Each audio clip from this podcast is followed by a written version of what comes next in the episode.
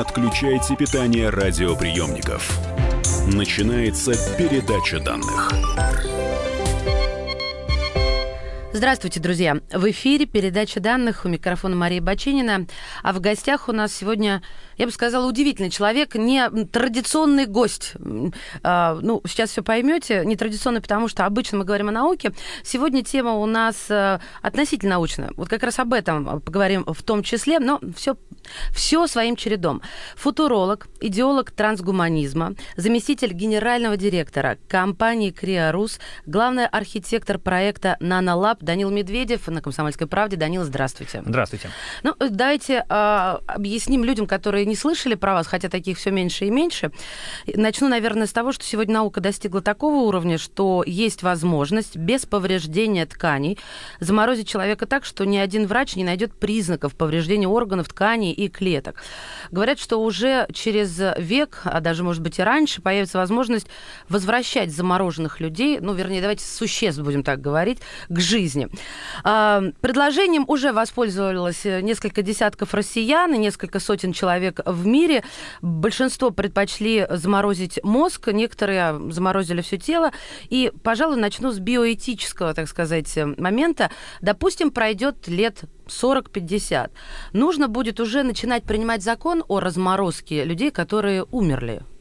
Я думаю, что да, и можно даже не дожидаться, а, в принципе, закон о крионике и о будущей э, разморозке и о приостанов... приостановке жизнедеятельности можно, в принципе, готовить уже в ближайшие годы, а, потому что это становится все актуальнее, ведь мы здесь говорим не только о заморозке на десятки лет, но это имеет массу применений в медицине. Даже чтобы скорая помощь могла доехать э, и довести э, тяжелого пациента до больницы, тоже нужно использовать охлаждение, тоже нужно использовать технологии, разработанные в крионике. Но э, по поводу скорой помощи, там же не замораживается человек, который уже по медицинским показаниям мертв. Там очень интересная ситуация. Уже несколько лет в США, в Питтсбурге идут эксперименты, где тестируется на людях методика, которую разработали в американской криофирме Алькор в 80-е годы еще. Там это испытывали на собаках, а сейчас испытывают на людях. Идея в том, что если охладить э, человека до температуры около нуля, то можно приостановить его э, жизнедеятельность на 3-4 часа, и при этом даже с нынешними технологиями, то есть не дожидаясь будущего, его можно оживить в больнице. Все это время он фактически мертвый, потому что у него нет э, крови в кровеносной системе, она заменяется на физраствор, и у него не работает мозг. То есть он реально три часа фактически мертвый. Но при этом э, это уже достаточно хорошо работает, настолько, что вот, э, машина, есть одна специальная машина скорой помощи в Питтсбурге, которая ждет э, пациентов именно с тяжелыми травмами, например, повреждена там, выстрелом в упор э, грудная клетка, невозможно делать э, массаж сердца, но нужно каким-то образом его довести. И вот тогда используют вот этот специальный протокол охлаждения. То есть это уже сейчас реальность, и, в принципе, такие законы писать было бы полезно, потому что это очень сильно и медицину, и крионику, и иммортализм продвинет вперед. То есть есть э, в Соединенных Штатах такие люди, которые живы и, ну, предположим, здоровы после вот такой заморозки Мягкой, до нуля. да. Мягкой То есть до нуля замор... градусов ненадолго.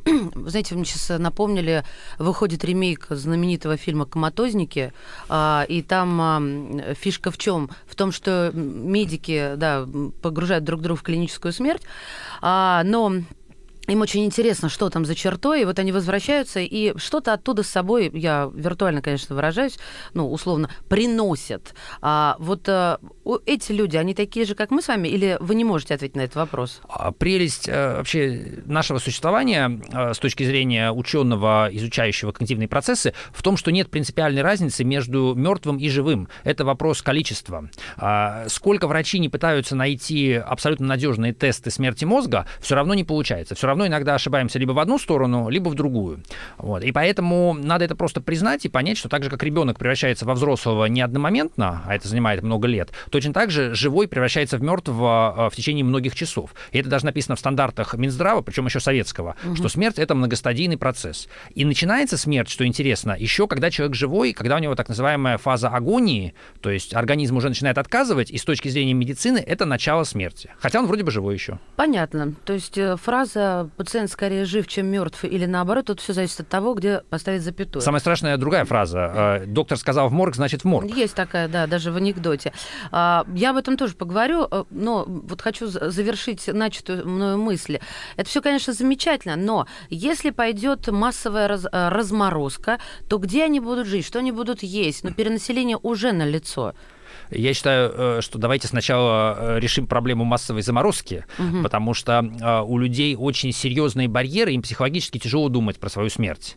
И несмотря на то, что с точки зрения науки и техники крионика сегодня это ну, весьма убедительная и весьма надежная идея, но для обычного человека все равно, пока он живой, об этом думать тяжело. Когда он уже умирает, например, от рака, то у него нет на это сил психологических, физических, а иногда в нужный момент денег нету, а иногда родственники против, а иногда еще что-то. И поэтому получается, что про крионику люди знают давно, но человек ведь по определению вообще является смертным, то есть это синоним человек смертный. И нам очень сложно от этого отказаться. То есть, собственно, чем трансгуманисты отличаются от обычных людей, что они от этого отказались. По крайней мере, там, некоторые из них. Вот. И тогда получается, что нам нужно сначала решить проблему, объяснить людям, что можно жить неограниченно долго, и после этого э, будем решать проблему, где всех расселить. Хорошо, ладно. Вы говорили, что 2-3% людей, которые, которых врачи отправляют в морг, на самом деле еще живы, могут быть вовлечены и прожить еще несколько лет, а, а, могут быть вовлечены в жизнь в обычную, вылечены, да, потому что тело не сразу после того, как становится неподвижным, перестает быть живым. И есть некий запас времени. А, объясните, пожалуйста, подробнее, что вы имели в виду. А когда у человека происходит отказ а, жизненно важных органов, прежде всего мы говорим про сердце и про легкие. То есть то, что снабжает весь наш организм энергией а, для жизни, в том числе мозг. И когда происходит этот отказ, то у него могут быть очень разные причины, и не всегда человек полностью дряхлый и старый. Иногда у него что-то одно сломалось, и просто у врачей не хватило квалификации или сил это что-то обратно включить. То есть это может быть либо отравление организма, связанное с тем, что печень или почки не не работают, либо могут быть какие-то шоковые вещи, либо воспалительные процессы. А, и если бы у каждого человека была возможность а, привлечь самых лучших светил медицины, ну, то есть лауреатов Нобелевской премии по физиологии, угу. ведущих хирургов, нейрохирургов, то, наверное, спасти можно было бы почти любого человека, потому что нету нерешаемых задач. Но на практике врачи всегда вынуждены принимать решение, выбирать, на кого тратить дефицитный свой ресурс. Эта процедура называется триаж, и самый яркий пример это когда происходит какая-то катастрофа, э, техногенная или природная, и э, первые врачи, которые попадают на место происшествия, они берут специальные цветные маркеры четырех цветов, э, красный, синий, э, зеленый и черный, и на лбу у человека а, рисуют полоски у каждого, а, в зависимости от того, в каком он состоянии. Вот. И некоторым нужно помощь оказать прямо сейчас, иначе потом уже будет поздно. Вот. А некоторые слабо, допустим, ранены, их можно пока не трогать, они могут даже угу. помогать. Вот. И то же самое происходит э, ну, в другом масштабе в каждой больнице каждый день, и это не нарушение этики, это наоборот э, прикладная такая этика,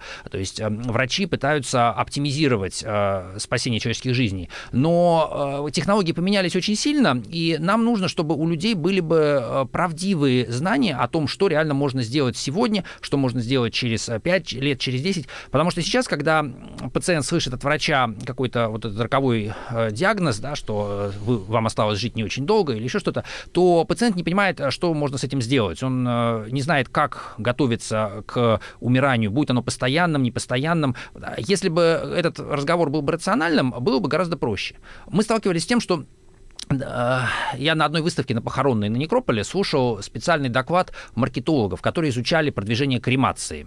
Так вот, они для этого исследования попытались спросить своих знакомых, в том числе журналистов, которые в горячих точках работают, э, бойцов спецназа, сказали, а можно мы с вами поговорим про ваше отношение к смерти? И выяснилось, что 90% вообще отказались даже эту тему поднимать. Люди, которые, казалось бы, видели все.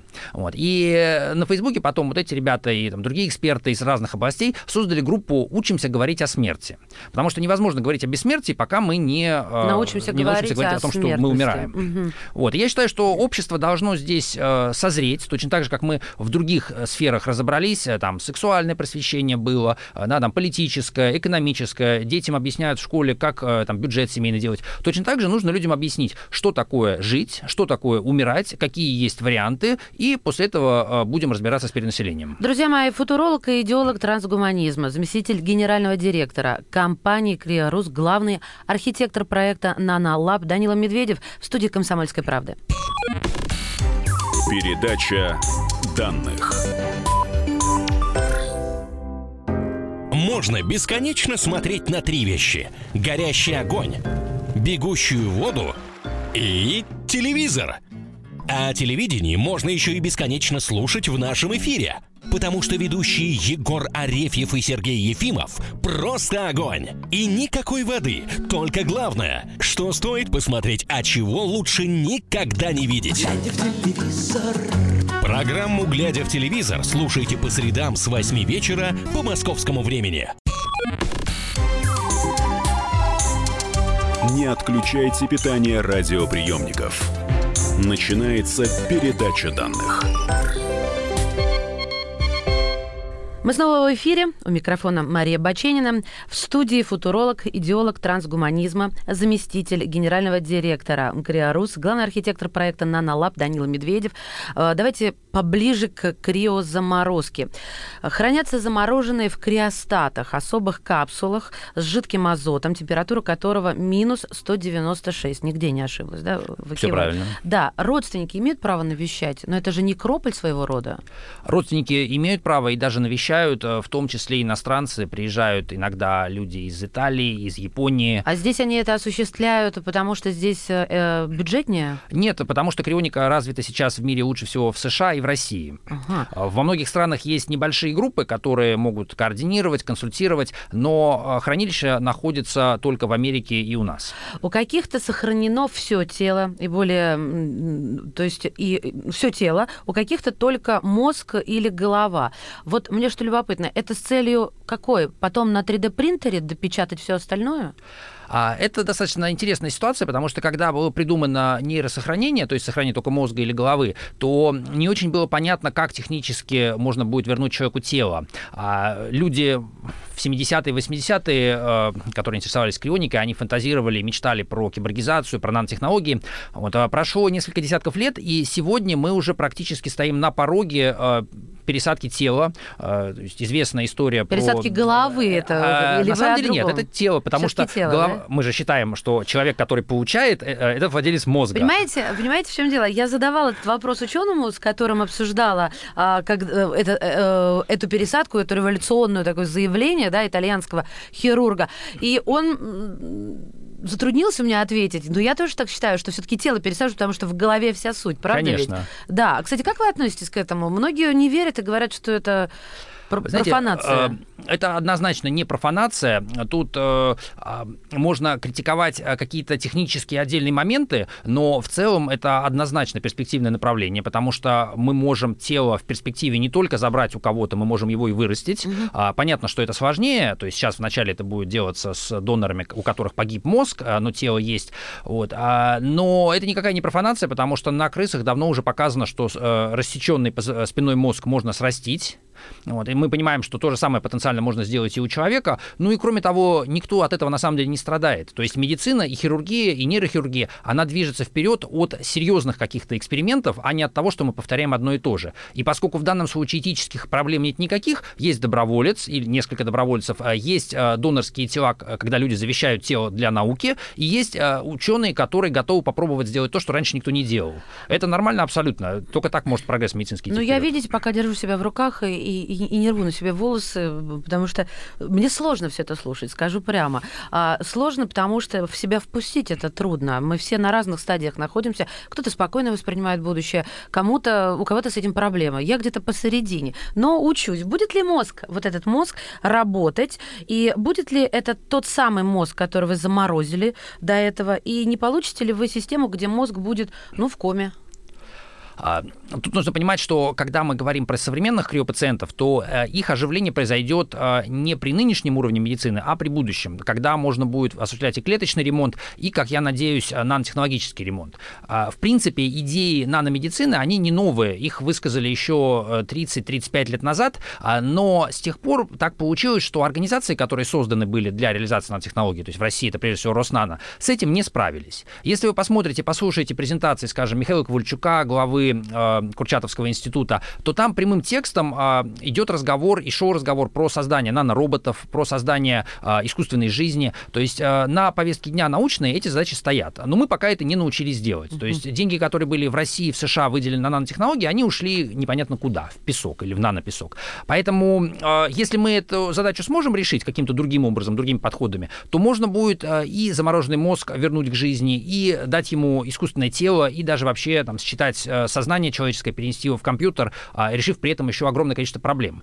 То есть э, и экологии, и перенаселение, ну, например, там, полеты в космос. Да? Есть сейчас вот огромное внимание к ракетам, которые Илон Маск делает, но есть при этом такие проекты, как космический лифт, возможность протянуть кабель и запустить лифт между геостационарной орбитой и поверхностью. Это может вообще в 100 в тысячу раз снизить расходы на космические перелеты. Просто построить это сейчас слишком дорого и, и с точки зрения ну, научной. Это дешевле, чем Олимпиада в Сочи случае.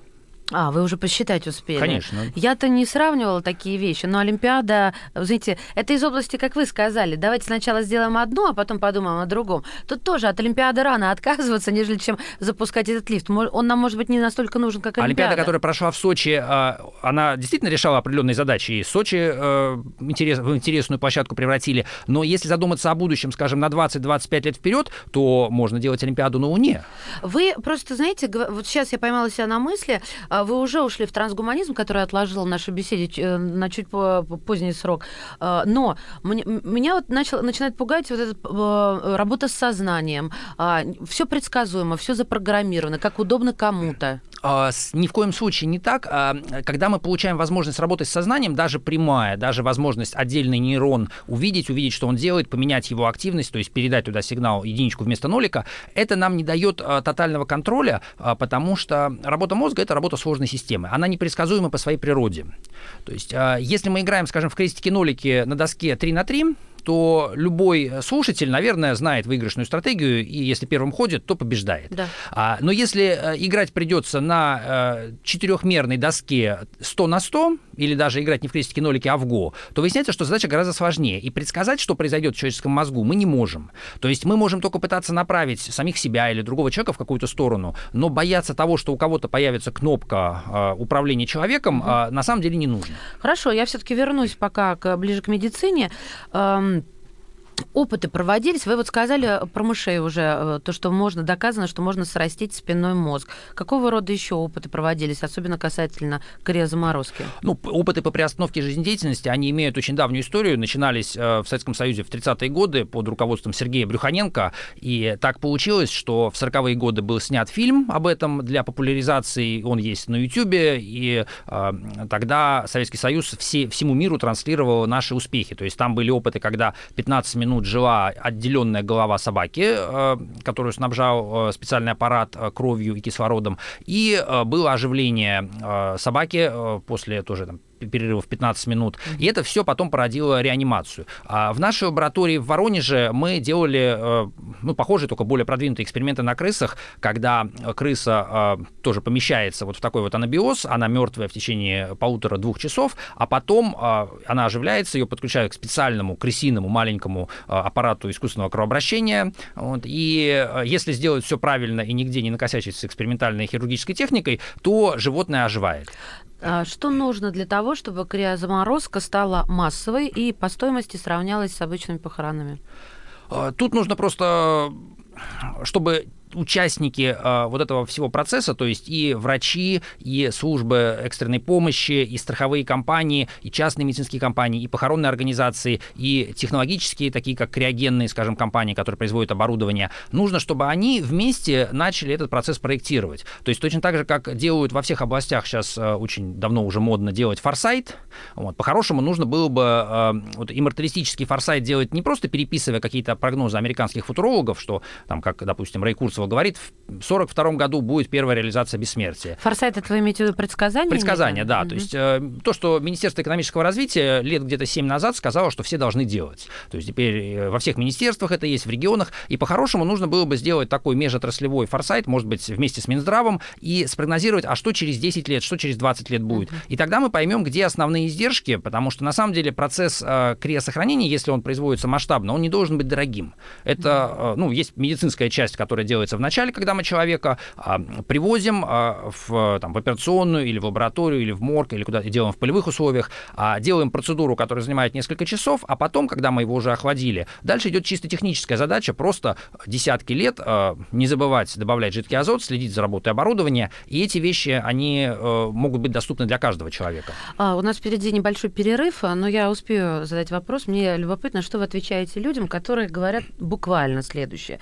Технологии заморозки не отработаны. Во всяком случае, мне такие научные публикации неизвестны. Я цитирую директор Института фундаментальной медицины и биологии Андрея Киясова. При заморозке образуются два вида кристаллов между клетками и внутри клеток, которые разрывают их, так что восстановить клетку невозможно. Потому что, поэтому, чтобы заморозить необходимые, необходимо э, криопротекторы, вещества, которые защитят от образования этих кристаллов. Те криопротекторы, которые существуют сейчас, очень токсичны, и клетки приходится тщательно, далее в кавычках, промывать. Что вы говорите в ответ? А, я хочу сказать, что ну, я не буду здесь э, резко отзываться. Во-первых, скажу, что а, Россия лидирует в области а, свободного доступа к научным статьям. Ну, его называют еще пиратским. Есть Александр Елбакян, который создал сайт, где 80% всех научных статей есть в бесплатном доступе. Соответственно, любой ученый э, может э, легко сделать поиск на Сцихабе и прочитать статью. А Когда... А что нужно? Я прошу прощения, Данил, а что нужно найти этому ученому и как это переложить на язык, доступный я... нам, уважаемые слушатели? Мы в следующей части продолжим. Не хочу вас просто посередине процесса, так сказать, э, перебивать. Друзья мои, футуролог Данила Медведев в эфире передачи данных. Передача данных. Товарищ адвокат! Адвокат! Спокойно, спокойно. Народного адвоката Леонида Альшанского хватит на всех. Юридические консультации в прямом эфире. Слушайте и звоните по субботам с 16 часов по московскому времени.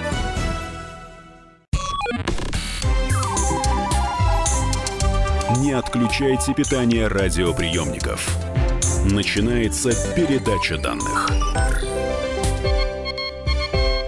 Мы продолжаем в эфире передачи данных, и здесь в студии футуролог, идеолог трансгуманизма, заместитель генерального директора компании Криорус, главный архитектор проекта Нанолаб Данил Медведев. Данил, перебила вас, поэтому напомню слушателям, а, что вопрос был следующий. Что вы отвечаете ученым, которые занимаются фундаментальной наукой, а, и которые заявляют, что ну, невозможно оживить человека, которого заморожите из-за того, что э, криопротекторы, они очень токсичные, и восстановить клетку после разморозки невозможно, ну и так далее, так далее. Цитировать заново не буду. Прошу вас. Ну, а, есть э, такой американский ученый, его зовут Грегори Фей. А, он является одним из редакторов журнала «Криобиология». Это научный журнал по криобиологии. Он является а, одним из ведущих специалистов в этой области. И вот все криопротекторы, которые используются в клиниках репродуктивной медицины, то есть для заморозки сперматозоидов, эмбрионов, эти криопротекторы были разработаны Грегори Феем. Кроме этого, он возглавляет уже много лет компанию «Медицина 21 века», которая существует, по сути, э, по заказу американских криофирм, и он разрабатывает там новые технологии, новые протоколы для заморозки. То есть он одновременно и криобиолог, и сторонник крионики. И у него есть огромное количество публикаций, в которых он очень подробно расписывает, что работает и как. И более того, он успешно провел эксперименты такие, как, скажем, заморозка почки кролика, то есть когда достаточно большой орган млекопитающего был э, настолько хорошо сохранен, что после разморозки и пересадки обратно кролику он продолжил должен нормально функционировать. Но, по-моему, сейчас так и поступают э, с органами донорскими, а, разве нет? О, нет. Тут вообще трагическая история, потому что в 60-е и 70-е, когда начинали э, разрабатывать трансплантологию, то были надежды на заморозку органов. Э, чтобы они дольше хранились. Чтобы они хранились бесконечно долго. Так. Потому что заморозка, она позволяет хранить бесконечно долго. Охлаждение помогает хранить там час, два, три, пять, десять, ну потом все. Так вот, э, с органами тогда, в 60-е, 70-е не получилось, финансирование прекратилось, остались только только вот э, энтузиасты такие, как Фэй и его спонсоры.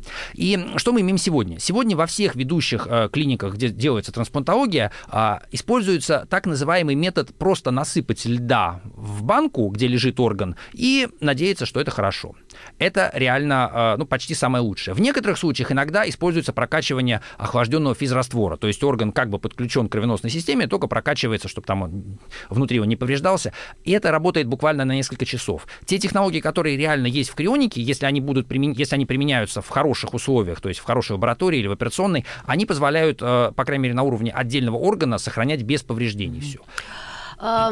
Мы живем с вами не только в на пороге будущего. Мы живем еще в такое время, когда шаг вправо, шаг влево, и ты можешь оказаться за решеткой. Я веду к тому, что сейчас э, очень активно применяется закон о защите чувств верующих. Вам приходится объясняться с церковью? Обвиняют вас? Мы общались, э, на самом деле, развитие трансгуманизма в России, оно неразрывно связано с первыми семинарами, которые мы проводили, и мы их начинали в библиотеке имени Федорова. Федоров э, православный русский философ великий, который немножко свою дал интерпретацию христианства, в которой он сказал, что а, Царство Божие, оно не само произойдет естественным путем, его должен создать человек, э, занявшись проблемой смерти и победив с помощью науки смерть. А, при том, что Федоров, он не канонизирован, он не святой, но при этом он и не был э, Русской Православной Церковью а, обвинен в ересе, то есть отношение у многих очень уважительное.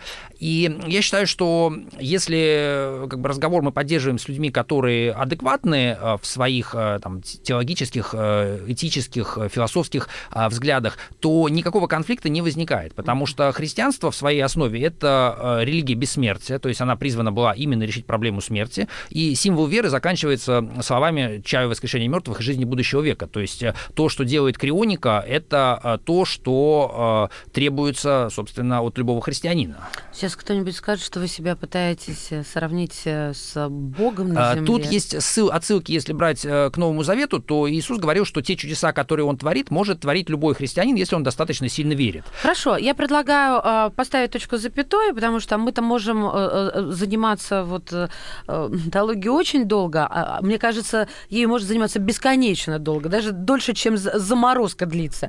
Серьезно. Но не об этом сегодня хотела поговорить я в большей степени. Программа, называю программу «Национальная технологическая инициатива».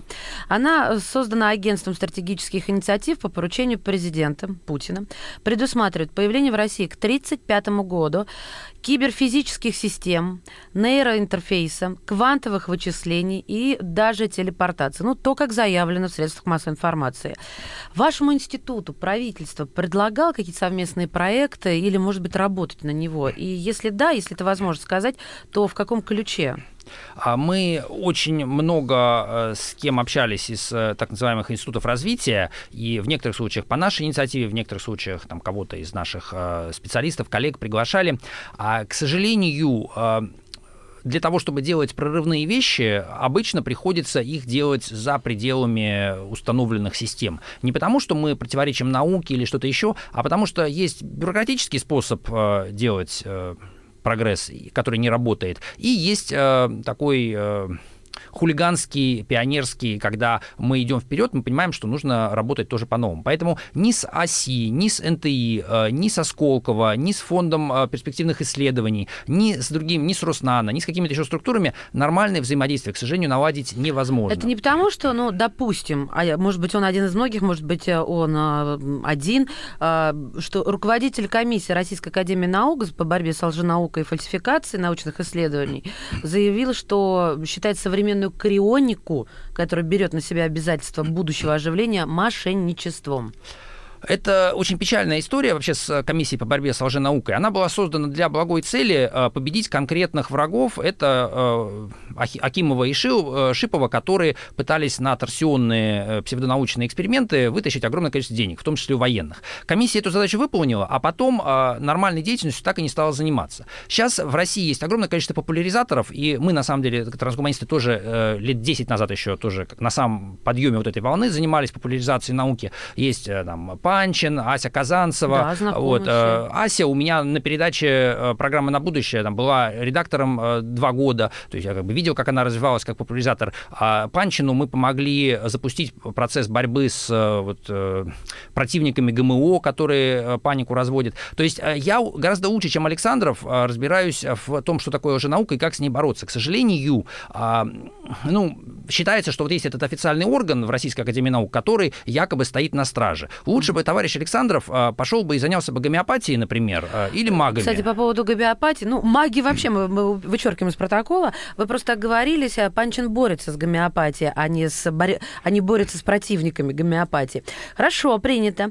Какой фантастический фильм? с противниками ГМО. Да, да, да, да, да. с гомеопатией. Да, с противниками ГМО и со сторонниками Да. гомеопатии. Будем, потому что иначе Александр напишет и устроит мне скандал. Главное, чтобы слушатели не перепутали. Э, Это правильно, поэтому уточняю. Я просто уважительно отношусь к этому ученому. Какой фантастический фильм наиболее четко отражает будущее, на ваш взгляд, и, и почему? Ваш настольный фильм о будущем. А, Есть э, такой фильм э, малоизвестный «Вавилон нашей эры». Вот, очень рекомендую. Есть, э, по-моему, испанский фильм про искусственный интеллект «Ева». Вот, тоже очень рекомендую. А в целом а, с фильмами ситуация достаточно печальная, потому что когда выходят какие-то бестселлеры, ну, такие как «Люси», допустим, или «Трансцендентность», то там э, очень упрощенно показывается э, то, как события будут разворачиваться. Мы сейчас запустили проект, э, мы взяли э, учебники, собственно, по написанию сценариев э, от самых лучших голливудских мастеров и готовим сейчас э, проект э, большого эпоса о том, как трансгуманисты должны построить утопию, то есть решить все проблемы в течение десятков лет и сделать все так, как должно быть. И когда у нас это получится, я надеюсь, там 2-3 года может уйти на то, чтобы проект вот этот завершить То по есть вы описанию. будете учить сценаристов, как писать Не, мы у них учимся. Мы учимся сценарию? у сценаристов А. и берем а, и пишем наши собственные планы, нашу собственную будущую жизнь и прогнозы про будущее а, в таком ключе, чтобы это ложилось на голливудские шаблоны. Но сегодня, а, хорошо, а может быть, вам не стоит так напрягаться, потому что существует, например, э, глава профессора Доуэля. Вы, я сегодня несколько раз о ней уже вспомнила, пока вы э, рассказывали о опытах, и а, о многом другом. Может быть, тогда и писателей наших фантастов вспомнить? А, тут проблема в том, что, а, да, вот была э, такая часть э, эпохи в э, истории фантастики, когда хорошо получалось писать, но это получалось, когда задачи были довольно простые. А в какой-то момент фантасты столкнулись со стеной поперек будущего, как это назвал американский фантаст Вернер Винш, а, и выяснилось, что спрогнозировать, что будет с появлением искусственного интеллекта, нанотехнологий, а, бессмертия, они уже не могут. То есть мир слишком сильно меняется. Я поняла, и слишком быстро. Теперь в виде дайджеста, если позволите. А, россияне писали, что россияне заморозили рекордное количество кошек и собак. Зачем они это делают? А, ну, Человек может привязываться не только к другим людям, и не только сам к себе. А, Для многих людей их домашний питомец, если они 20-25 лет с ним вместе живут и растут, э, столь же ценен. Ну, то есть дальше он заморозит и, и себя еще. Да, а потом за- разморозят Мгм. э, себя и и, одного, и питомца. второго. Хорошо.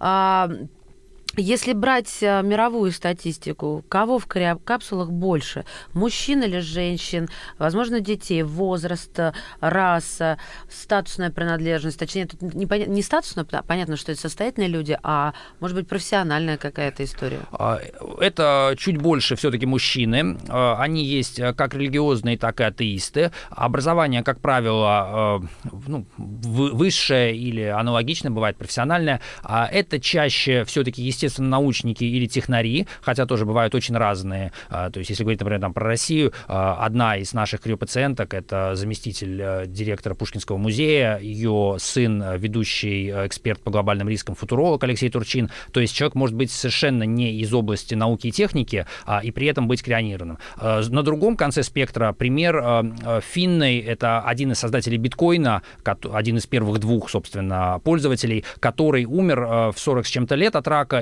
э, завещал себя крионировать, был криосохранен. То есть здесь есть как технари, вот самые-самые-самые радикальные, так и совершенно классические люди. А, вы сейчас называли имена, это позволительно? А если родственники и сам человек дают разрешение, то да. То есть Понятно. я говорю о публичных историях. Хорошо, и совсем немного времени до финала вот этой части нашей передачи данных. Все-таки не дает ли крионика ложную надежду? Не существует ли э, ведь конкретных доказательств в отношении того, будет ли развитие крионики успешным или потерпит неудачу?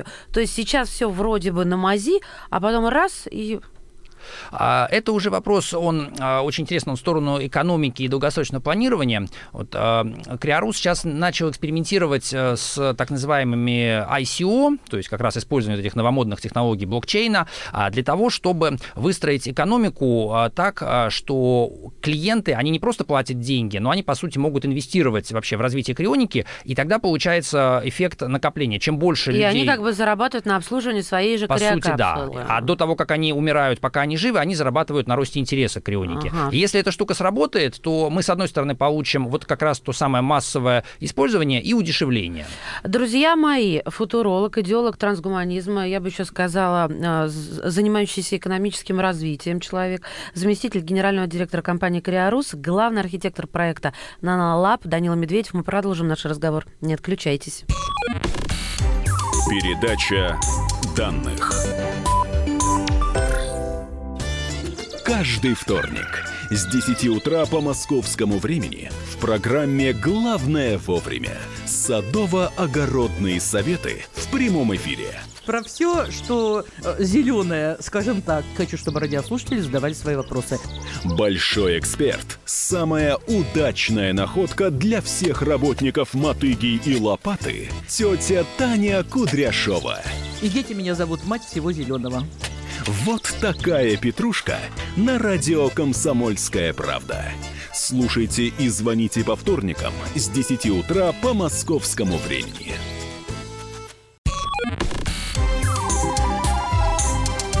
Не отключайте питание радиоприемников. Начинается передача данных. В эфире передача данных. Меня зовут Мария Баченина, футуролог Данила Медведев и трансгуманист а точнее и трансгуманизм. Давайте поговорим об этом. Что это такое, если коротко и понятно? Трансгуманизм — это идея, которая у некоторых людей возникает, что не обязательно быть человеком, можно остаться самим собой, но стать при этом сверхчеловеком или постчеловеком. А как только человек а, понимает, что все рамки, которые традиционно у нас существуют, могут в будущем быть преодолены, а, и начинает этим заниматься, он становится трансгуманистом. Угу. Кто такие эти постлюди? и сверхлюди? Это такие гипотетические пока еще существа. Ну, если мы посмотрим на обычных людей, ведь спектр очень широк. Есть люди с умственной отсталостью, у которых интеллект там 70-60 пунктов IQ. Есть люди гениальные, которые э, в разы умнее. И эти люди качественно отличаются. То есть человек, у которого есть умственная отсталость, он не может заниматься абстрактным мышлением, не может заниматься наукой. У него есть возможность художественного мышления, эмоциональная жизнь, Творческая, бытовая, творчество. Да, да, но он не обязательно способен мыслить очень сложные э, идеи. Угу. Человек, который наоборот, который занимается, скажем, квантовой механикой, механикой или философией, или философской антропологией, этот человек может думать настолько сложные идеи, что даже обычному человеку, мне или вам, а, они не всегда понятны. Так вот, когда мы говорим про сверхчеловека или про постчеловека, то мы говорим про следующий шаг. Только это одно и то же, да? Постчеловек, сверхчеловек. А, это Или вопрос, э, это дело вкуса. То есть сверхчеловек имеет некоторые негативные коннотации э, еще со времен Ницше, то есть некое превосходство одного людей да, над другим. Согласна. А постчеловек мы здесь говорим о том, что человек очень сильно убирает э, какие-то человеческие качества, то есть у него может не быть внешности, не, может не быть расы, у него может быть не одна личность, а 10, например. А, у него могут быть паузы, когда он, допустим, остановился, выключился. А, и... Данил, подождите, подождите, а то, а то мы запутаемся. Я примерно понимаю, потому что я все-таки читала об этом. Все-таки как-то я вас прервала, и вы перескочили. Постчеловек э, э, это все-таки человек? Ну, уже не совсем. То есть э, он может осознавать себя той же самой личностью, так же, как э, взрослый понимает, что он был ребенком, но он уже не совсем человек. Он, можно сказать, что это полубог. То есть э, существо, которое обладает сверхспособностями, а. научными, техническими, но Мы уже сейчас рискуем, что сейчас слушатель скажет, господи, и уйдет от нас. Погодите, что за полубог? Давайте по порядку. Вы говорите, не будет внешности, не будет расы. Как он будет выглядеть? Что он не обязан будет? выглядеть. То есть мы привыкли, что мозг находится в теле, да. но ведь бывают бывают исключения. Например, бывает ситуация, когда два мозга в теле у сиамских близнецов. Бывает ситуация, когда э, вот сейчас вот готовится, когда мозг будет пересажен или голова пересажена в другое тело.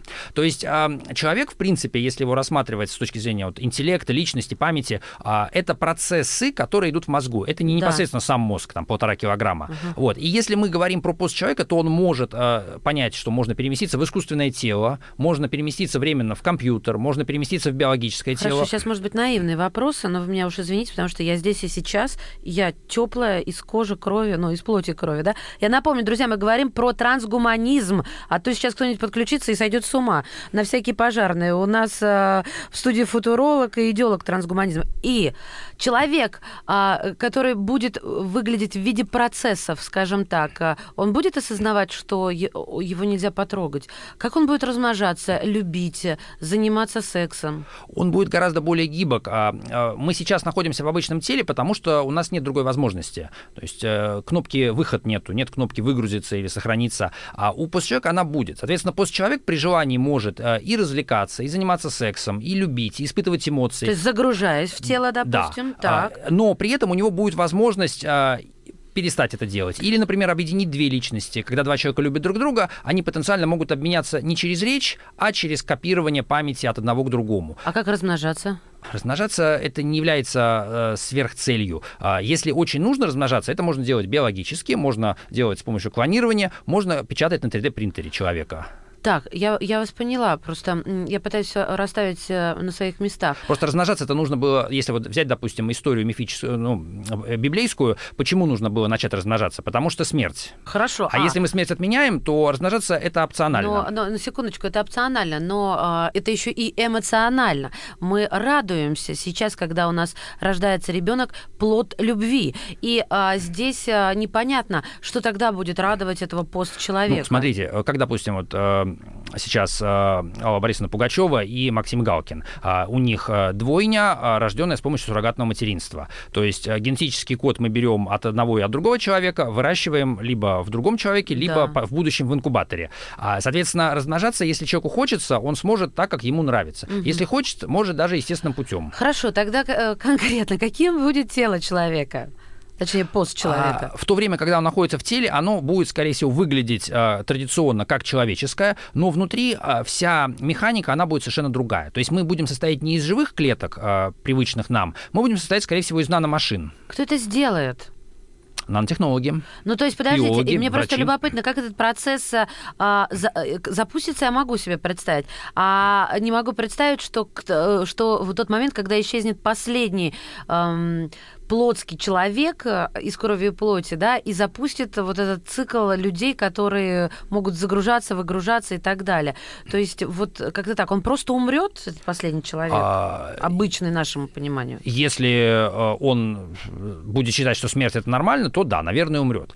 А я даже готов допустить, что это там, займет какое-то достаточно большое время, но просто будет как? Есть, скажем, э, люди, которые от- отбрасывают технологии, как, например, амиши в Америке. Они говорят, мы не хотим использовать технологии. Есть люди, которые говорят, что не хотят использовать мобильный телефон, у них типа аллергия на, на радио. Окей, они не используют. Но все, что интересного в мире происходит, происходит с теми людьми, которые находятся на острие прогресса.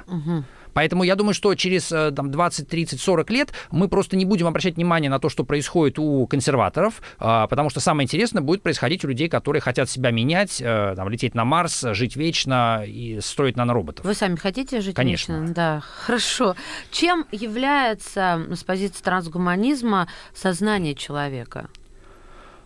Сознание человека, если очень упрощенно, то в 20 веке принято его ассоциировать с программой. То есть, когда стала развиваться кибернетика, то мы поняли, что программа бывает и в компьютере, и в организме. А, Но можно сказать, что это результат работы мозга, но тот же самый результат можно получить и без мозга, например, с помощью компьютера.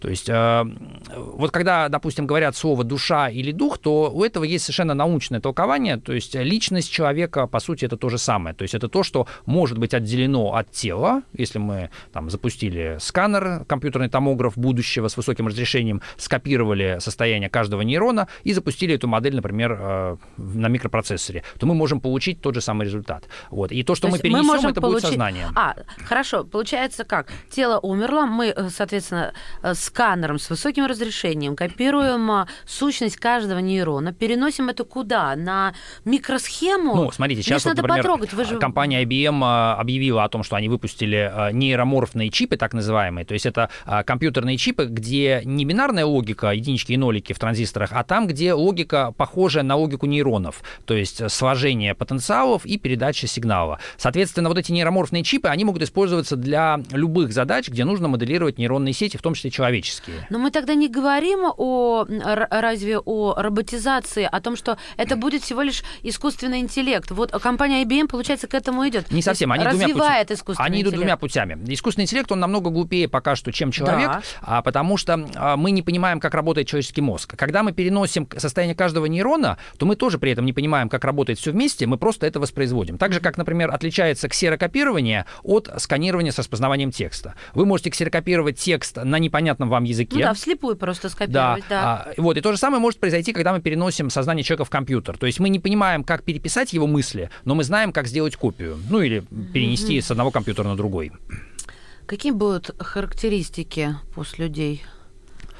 А, Я надеюсь, что главная характеристика это будет э, счастье, э, радость от процесса познания, от творчества. То есть мы же сейчас э, забываем о том, что люди очень сильно страдают. А, Они страдают от болезни, от депрессии, они страдают от голода, от того, что они умирают, умирают их близкие. А, И, ну, собственно, мы привыкли, да, что человек должен страдать, э, там, Бог терпел и нам велел, говорят верующие, А, но хотелось бы сделать мир более счастливым. То есть не просто дать человеку какой-то набор э, качеств, э, там, летать по воздуху, дышать под водой, думать в 10 раз быстрее. Хотелось бы, чтобы все это привело к э, тому, что общество будет э, в тысячу раз более гуманным, то есть все проблемы будут решаться с помощью нормального рационального общения, а люди будут э, уважать друг друга, у них не будет вот этих обезьяньих инстинктов, э, кто царь горы, э, чье это дерево, вот, а не будет накопления ресурсов бессмысленного, когда там хочется яхту иметь длиннее, чем Абрамовича. Я, я, я прерву вас, потому что минута остается до финала. Что нужно сделать, чтобы на мне эксперимент, допустим, а, чтобы я это все спокойно воспринимала, а не как утопию или как картинку из утопического фильма о будущем, что это все кончится плохо? А, Я думаю, что нужно участвовать э, всему обществу, ну или, по крайней мере, самым людям с самой развитой фантазией и знаниями, э, участвовать в проектировании этого будущего. Вот, а не просто читать прогнозы и пугаться или, наоборот, радоваться, а нужно писать этот э, текст, эту книгу, потому что каждый из нас, по сути, является героем произведения художественного, приключенческого. И мы можем делать выбор, так же, как там Фродо делал каждый момент выбор, идти с кольцом в Мордор или нет, точно так же каждый человек решает, а что ему делать. Там, продолжать, допустим, как белка в колесе крутиться в корпоративном мире, там, работать в офисе, что-то делать, или э, значит, работать на то, чтобы построить будущее. Спасибо вам большое. Время вышло. Футуролог, идеолог трансгуманизма, заместитель генерального директора компании «Криорус», главный архитектор проекта «Нанолаб» Данила Медведев. Спасибо. Передача данных успешно завершена. Не отключайте питание радиоприемника. Скоро начнется другая передача. Будьте всегда в курсе событий. Установите на свой смартфон приложение «Радио Комсомольская правда». Слушайте в любой точке мира. Актуальные новости, эксклюзивные интервью, профессиональные комментарии. Доступны версии для iOS и Android. Радио «Комсомольская правда». В вашем мобильном.